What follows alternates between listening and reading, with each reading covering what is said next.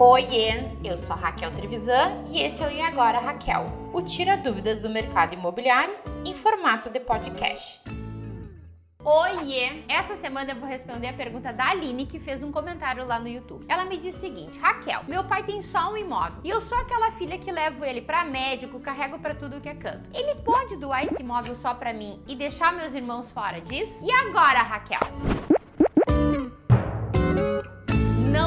Pode, Aline. A lei só permite que a gente doe 50% do patrimônio. Os outros 50% têm que ser divididos entre os herdeiros. Na tua situação, que só tem uma casa, teu pai pode doar 50% da casa para ti e os outros 50 vai ter que ser dividido entre você e os seus irmãos.